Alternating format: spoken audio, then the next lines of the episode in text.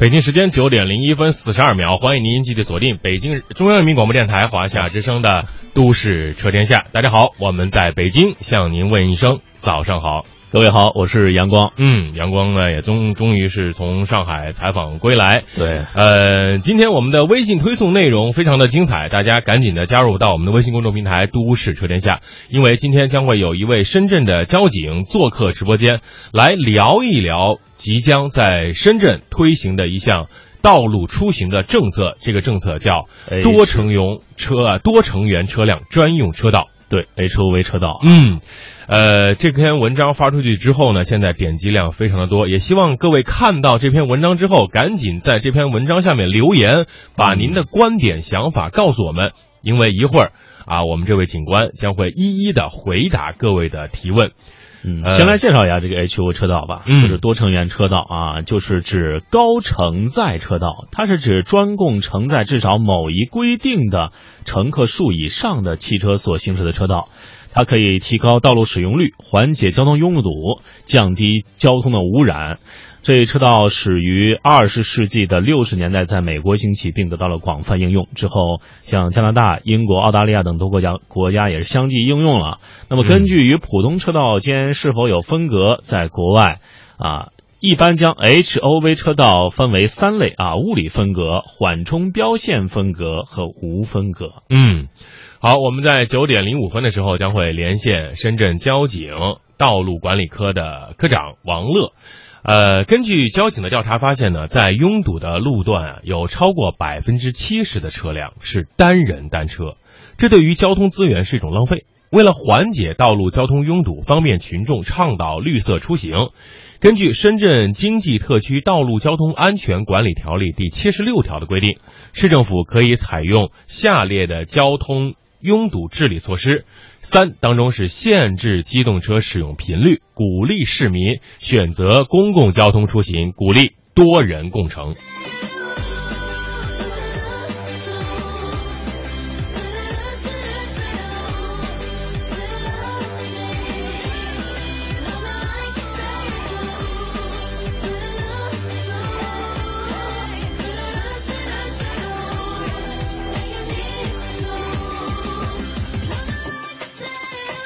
呃，四月十二号呢，深圳交警发布了关于滨海大道、滨河大道设置多成用呃多成员车辆专用车道的通告，将滨海大道滨河车道、滨海白石立交至滨河下沙人行天桥段西向东方向主道最内侧一条车道设置为多成员车辆专用车道。这条消息出来之后呢，很多啊司机啊，很多乘客都纷纷发表了自己的言论。呃，各位听众朋友啊，通过我们的微信公众平台“都市车天下”，把您对于深圳即将实行的这样的一个政策呢，啊，进行一个评论或者是疑问，都可以通过我们的平台微信公众平台发送过来，让我们的这个交警为您答疑解惑。很多朋友都在关注着这条道路，很多朋友都在关注自己的出行。啊，大家准备好了吗？我们一起来聊一聊 H O V 的话题。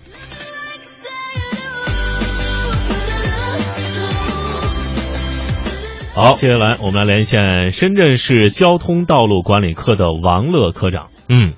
王科长你好，王乐科长你好。哎，主持人您好。嗯，呃，前段时间呢，和您一直在进行一个沟通啊，大家也非常关注这样的一个道路的出行，呃，一种新的交通方式。嗯，其实这样的一个规定出来之后呢，大家都在关注这条道路，呃，其实并不是我们深圳啊独创的，在美国已经开始实行了。那么，呃，首先第一个话题抛给您的就是这条道路设计的初衷。同时，为了他做了哪些的调查和调研工作，王科长。呃，好的，主持人。嗯。呃，是这样的，在这个深圳呢，大家知道这个深圳的车辆密度非常的高，达到了这个每公里五百零三辆车。嗯。这个密度是全国第一的，就甚至北京这么大的城市呢，深圳的车辆密度是北京的一点七倍。嗯。但是随着我们这个交通拥堵程度的这个不停的增加，尤其是这个车辆限购之后呢。机动车的这个年注册总量仍然是每年以十万台以上的速度递增，这导致这个交通呢，可以预见它一定会有一段时间达到它的极限。像在这个深圳呢，它的道路增长远远不可能跟这个车辆的增长速度相比，尤其是这个原特区内的地区，就是基本上已经没有任何土地了，想增加道路，但是没有土地供应，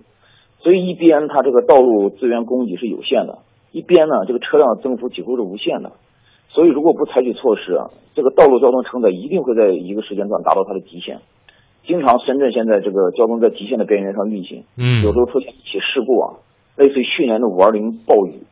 都会造成全程这个交通大面积的瘫痪，嗯，因此我们就认为有必要一定要采用这个需求的这种控制手段。所以呢，我们对这个国内外啊所有采用过这种 HOV 车道的这种城市进行了一定的调研，然后呢，根据自己深圳交通的这种特点。也总结出来了一些，都在深圳到底哪些道路上有可能使用这种 HOV 车道，可以达到这种结构性制度的目的。我们对这个深圳主要的这个进出关的大通道，比如梅关路啊、福隆路啊，还有布吉路啊，以及这个深圳城市最主要的东西向的大动脉通道，类似北环大道、滨海大道，嗯，全部都进行了一个单人单车的空载率的调研。调研的结果就让我们感觉到很惊讶，嗯，就是这些路段呢。我们叫空载车辆，它的比例基本上都在百分之七十以上。嗯，类似于像梅关路这样天天堵车，就是进出关就基本上堵得纹丝不动的这样的道路，它的空载率居然达到百分之八十五以上。也就是说，在出关的这个这个档口，百分之八十的车辆都是单人单车。对，甚至达到百分之八十五。就一方面呢，是道路资源非常的紧张，大家这个非常的拥堵；另一方面呢。人手一车以上的车，对，就出现了人手一车占用道路资源这种情况下，那更多的人呢，往往是就被堵在这个道路的这种后侧。因此呢，我们就对这些这个空载率更高这种车进行了就是更具体的一些摸排，列出来了一些条件。嗯，包括啊，我们这种 HOV 都设置的，应该主要解决从 A 点到 B 点的问题，A 点到 B 点的问题。嗯，对，不是解决 A、B、C、D 的问题，因为因为它在车道的最内侧设置。它频繁的切入切出汇入汇出，它会影响别的车辆的正常通行，因此我们就选这种大通道，嗯，起终点集中，然后呢，基本上这个办公和这个居住重合度比较高的这种区域，也便于这个大家寻找这种相关的合成者。列定了这些条件之后呢，我们就对这些道路进行了一些的筛选，最终呢，我们选中这个滨海大道。这个滨海大道可以说也是这个深圳最重要的一条东西向的交通动脉。嗯。嗯，看您这一说啊，这是为了提高咱们深圳市这个交通的这样一个使用率和使用效率。呃，但咱们这个 HOV 这个设置的通行的规则是什么？哪些车辆可以在这条路上行驶？嗯，主要是这个规则的制定是依据什么？呃，我们目前呢设置的规则就是九座以下的小客车都可以在这条车道通行，但是必须承载两人以上。其中呢，一人必须要乘坐在前排，这就是目前的它的这个通行规则。在设置这个规则的时候呢，当时我们也在讨论，要不要将这个中型以上的载客汽车放进这条车道里去，类似于中巴呀，嗯，还有公共汽车和通勤车。但是在这种快速干道上呢，它这种设计对整个交通来讲就不太好，因为一般呢这些车的这个车站都设置在辅道里面，嗯，而且呢这种长车的向右变向的切车，它基本上是横跨几条车道。它会对原有的这个车道上行驶的车辆产生一个较大的影响。嗯，至于把这个乘坐人定义在两人一排，因为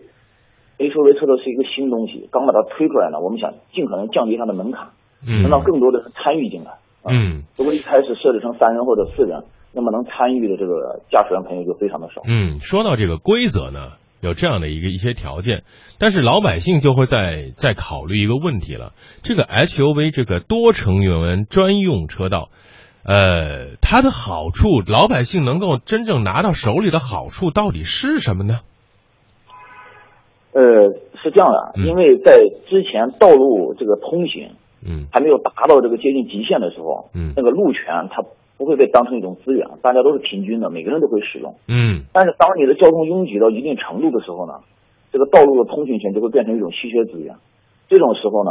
交通管理部门呢就必须得要有针对性的来分配这种资源。而分配这种资源的导向，就代表了你的价值取向。你希望有个怎么样的城市？我们通过这种像高承载的这种高效的出行方式的倾斜，我们希望呢是能增加这个断面单位时间的通人的数量。嗯，理论上来讲，最终实现的是抑制这个机动车的购买欲望和抑制这个实际上机动车的出行总量。嗯，本身有一万辆车出行，可能是慢慢的我倡导这种理念下，有一半的人他采用这个互相合改换乘的这种方式，导致这个车的总量减少，从而实现整个城市结构性制度的一个目的。嗯，它这也是，对，它这也是多成员车道的一个特点。嗯，就是我在这里制度受益的是别的地方，类似于滨海大道，我在滨海大道制堵。我放进这个整个滨海大道断面的车变少了，其实呢，拥堵得到缓解的正好就是它下游的滨河大道和这个关联的道路这些地方。嗯，对，其实这就是回答了您回答听众的一个问题，那为什么一定要在滨河路这个去做这个事情？呃，因为很多听众朋友他提问，他说这个 SUV 啊，他们美国叫钻石车道，那个 logo 是一个钻石啊，这是高速公路上用的呀，而且人家是五六条车道，而且时速在七八十公里。呃，您刚才就说了这个，我在这儿制堵，在这儿实行这个道路的目的，是为了疏解它的前后方，对吗？嗯，对，是为了减少这个减少这个路上行驶的机动车总量。嗯，您看我们那个微信公众平台有听众朋友说了，深圳交警还是很厉害的，有作为好点子。嗯啊，还有人说这个对节约能源的这种呃措施还是可以支持的。嗯，然后有人我们就想问，就是。这种啊，H O V 这个车道啊，有些可能万一这些人有些人会钻空子的话，就是他行驶上去了，我们怎么样去监控他？有哪些人如果说是啊，他明明车上没有这个相应的这个要求的人员，他在上面他去行走了，嗯，行驶了，我们怎么样去调查取证？我们有这个可不可靠这种取证方式？呃，就是目前啊，我们拥有这种清晰度非常高的这种高清卡口。这个甚至就清晰到这种面容可见的这种地步。面部识目前我，对对，目前呢，我们对这个多成员车道采用这种高清卡口前拍的执法方式。嗯。会拍三张照片。嗯。其中呢，两张是车辆的整体位移照片，一张呢是车辆前挡照进来的这个局部的特写的照片。应该说，这个照片是非常的清晰的。可以判断这个车辆的承载人数。嗯嗯，好，其实刚才还有一个问题，您您就是在这个这个规则上面写到哈，车辆成员必须两人及以上，而且一人在副驾驶位乘坐。很多听众朋友，很多微信上面平台就说，那我要是带着孩子出行，在坐在后排的话，那我该怎么办呢？呃，他是是这个，就首先呢。我们设置这个多成员车道，嗯，我们的目的是希望结构性制度，嗯，是希望能减少这个出车的频率，嗯，应该说呢，从这个初衷来讲呢，这个接送孩子上学的这种车辆，它本身呢，第一，您没有因为这个多成员车道的设置改变您的出行选择，嗯，对吧？一般人比如说设置了一条车道，嘿，那我拉一个同事，嗯，或者夫妻两个本来各开一辆车，我们改成一辆车出行，嗯，这就改变出行选择，嗯，但是呢，接送孩子的车，第一你没有改变出行选择，嗯，第二呢。你也没有减少这个机动车的出行数量，就您原来是这样子接送，您现在还得这样接送。嗯，应该说呢，接送孩子行为本身就不在这条车道鼓励的范围之内。嗯，但是如果呢，您前排乘坐有这个成人，嗯，那么你仍然可以使用这条车道。嗯，这是一个方面。另一种方面呢，就是 H O V 车道的这种监管啊，它在国内外其实并没有一套非常成熟的方案。嗯，在国外呢，采用的是叫严管加重罚。加抽查的这么一种执法形式，而且国外有一个覆盖全社会的非常全面的一个信用体系，对诚信制度，对违法的信用代价非常的高。嗯，但在国内呢，目前第一，它还没有一个覆盖全社会的一个信用体系；第二呢，我们对这个处罚三百元，可以说违法成本是相当的低的。我们在设计执法方式之初呢，我们也考虑过别的监管方式，我们是有这种方式的，包括这种。激光射频的拍照，嗯，可以拍到这个后排的人员，嗯，包括这种热感应系统，这种我们都是红外线，哎，对，红外线都有，嗯，热成像，一个呢，对，一个呢是受这个执法标准之后的影响，比如说我侦测你车内有几团热源，这个能不能作为证据使用，这是一个方面。第二个呢，就是我们考虑到，我们通过侧窗对后排透出车进行拍照，就是可能会对。造成对一些这个驾驶员朋友一些反感，就是本来我后排一个，嗯，对，是我虽然我们会保护这个隐私，但是人的心理上他会有这样影响。后排本来是我一个私密的区域，嗯，现在我过去都会把它拍清楚，所以我们权衡利弊呢，我们认为呢，就是画出一条专用车道，供大家这个免费使用，就是提出这个乘坐前排这么一个小小的条件，应该说在这几个方案中综合来讲还是比较优。那这种。这个是不是在这种 HOV 车道上，只有这个车道上的这个内部的这个呃什么人员啊清晰度能拍到，那么其他车道的就是不拍了，是不是就会不行驶就会有一个较好的隐私保护呢？呃，其他的车辆呢就不会采用一个特意的，就是对前挡的一个抓拍的这么一种措施。嗯嗯，就还是通过前挡进行一个拍照。对，现在这个网上的议论也很非常多啊。现在就是说。这个万一有的人是上有政策下有对策，弄在复牌弄一个这个这服装模特的这个这个这个人在那儿，他这并不是真正的人，这个我们该怎么办呢？其实这真的是一种小聪明和这个小心思，但是真的会有。嗯，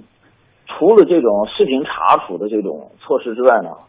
然后呢，交警现在推出来的这种铁骑队啊，在城市巡逻，这种铁骑队还有隐形战车。也都会进入到这个 HOV 车道、多成员车道的这个监管措施来。嗯，就是说呢，除了这个高清探头的直接抓拍，那么您旁边呢还会有这个摩托车的交警铁骑，还有呢就是使用这个地方牌的这个隐形战车，嗯，会在旁边进行这种抽查。嗯，所以呢，我们建议最好不要采用，对，不要不要玩这种小聪明，目的是为了解决拥堵，而不是说让您在这上面有更多的获得实惠哈。这个不要这样做。好，这个下一个问题，嗯，呃。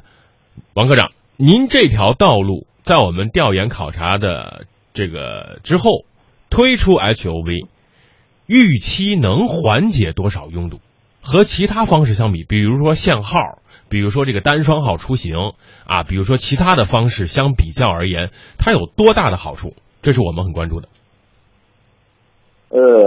限号啊，还有单双号出行，他们和这个多成员车道一样，都是这个需求管理的一种手段。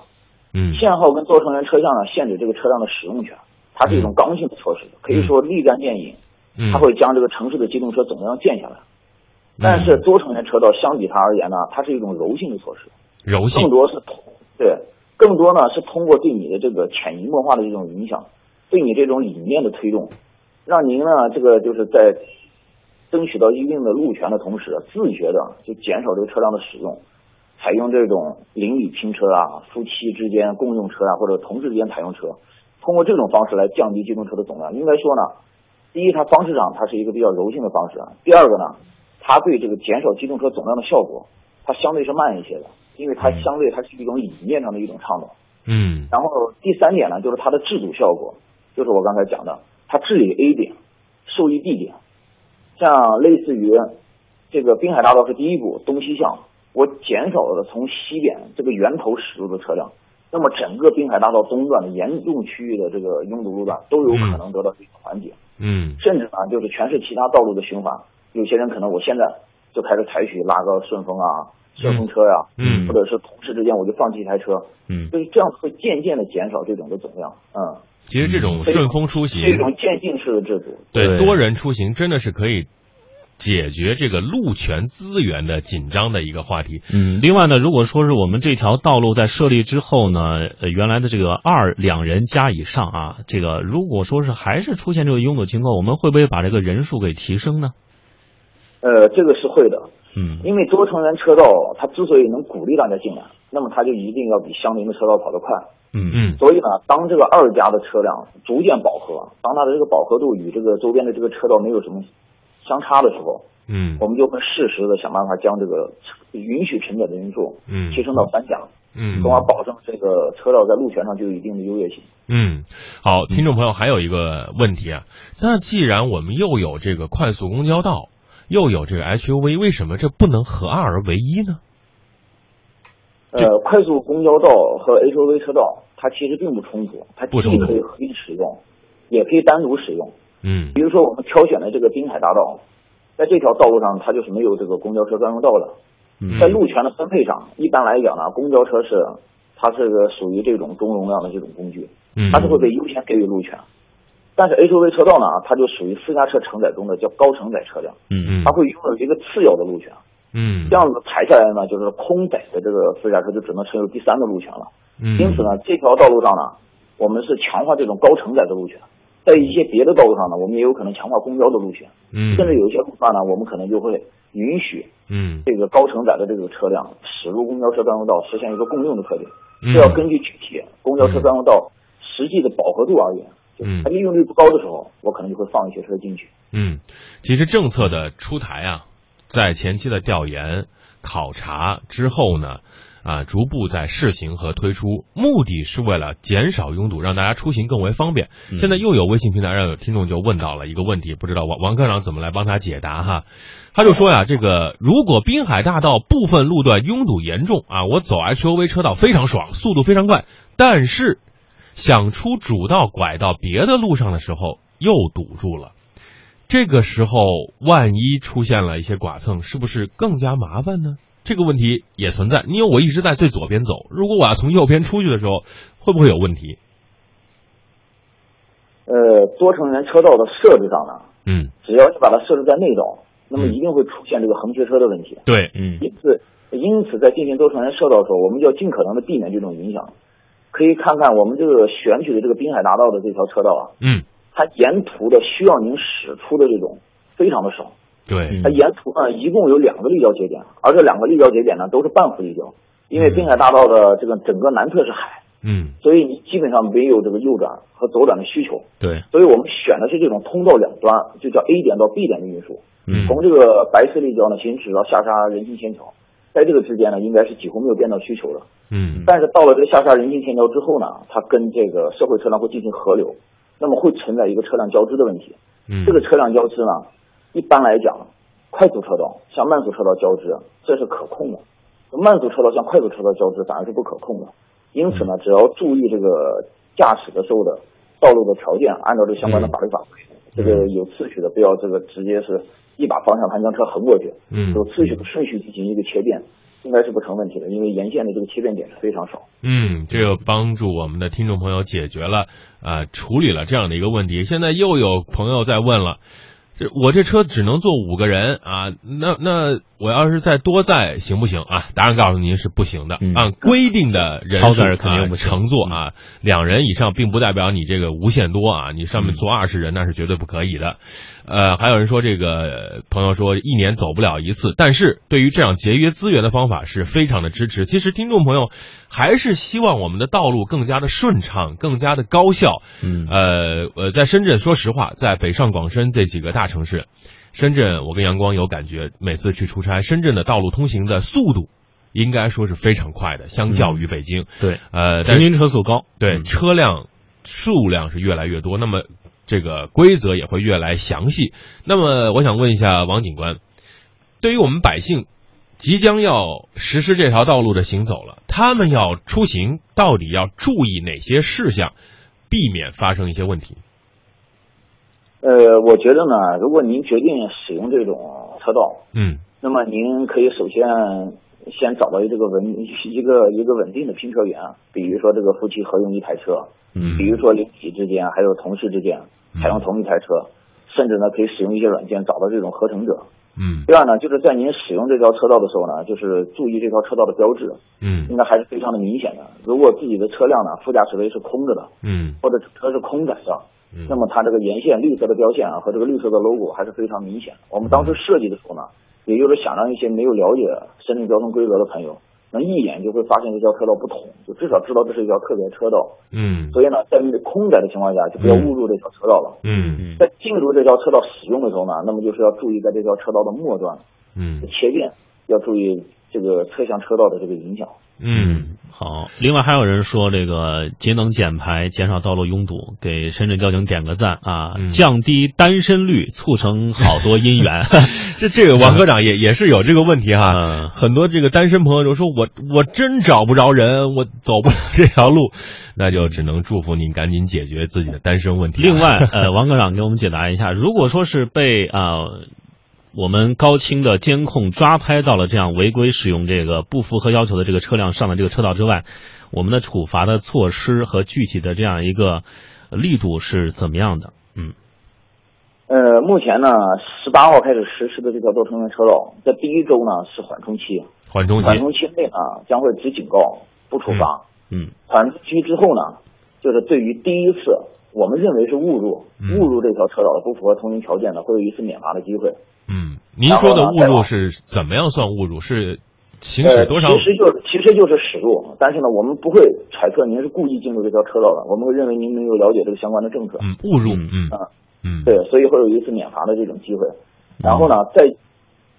出现第二次驶入这条车道、违规驶入这条车道的情况，将会给予三百元的罚款，对吧？嗯，三美元的罚款。十八号开始啊，有一个星期的试用期啊，就是二十五号正式开始执法。嗯，其实这个是给大家一个熟悉的，就像我们在北京刚刚实行这个这个呃尾号限行的时候，很多司机也是不适应，慢慢的这个呃也感觉到它的这个优点，也也也就去适应了。呃，其实呢，政策规则出来之后，大家慢慢的去适应它，去协调它。如果真的呃发现走着走着，哎，这个都。多多乘用专用车道非常的好，对于我们出行是真的有便利的时候，啊，我们再给他们更多的点赞。同时啊，我也希望我们的这个交警部门，啊，更多的考察，更多的去听取民众的意见。然后，因为规则出来，肯定要有一个微调调整期，呃，让这个规则更加的人性化，更加的符合高效、优质、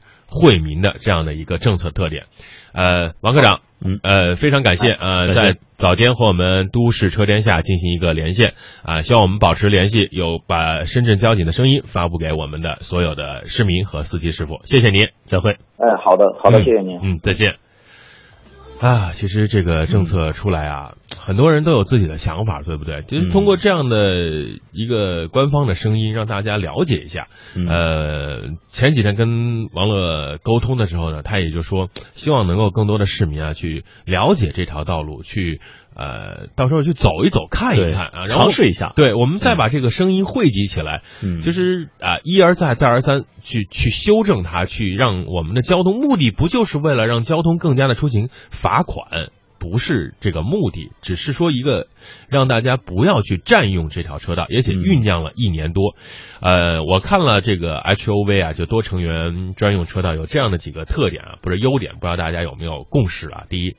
高效啊！有限道道路当中可以送更多的人。嗯原来一辆车一个人，现在一辆车啊可以带五个人啊最多，满足道路需求，减少高峰时啊车辆对有限道路权的竞争。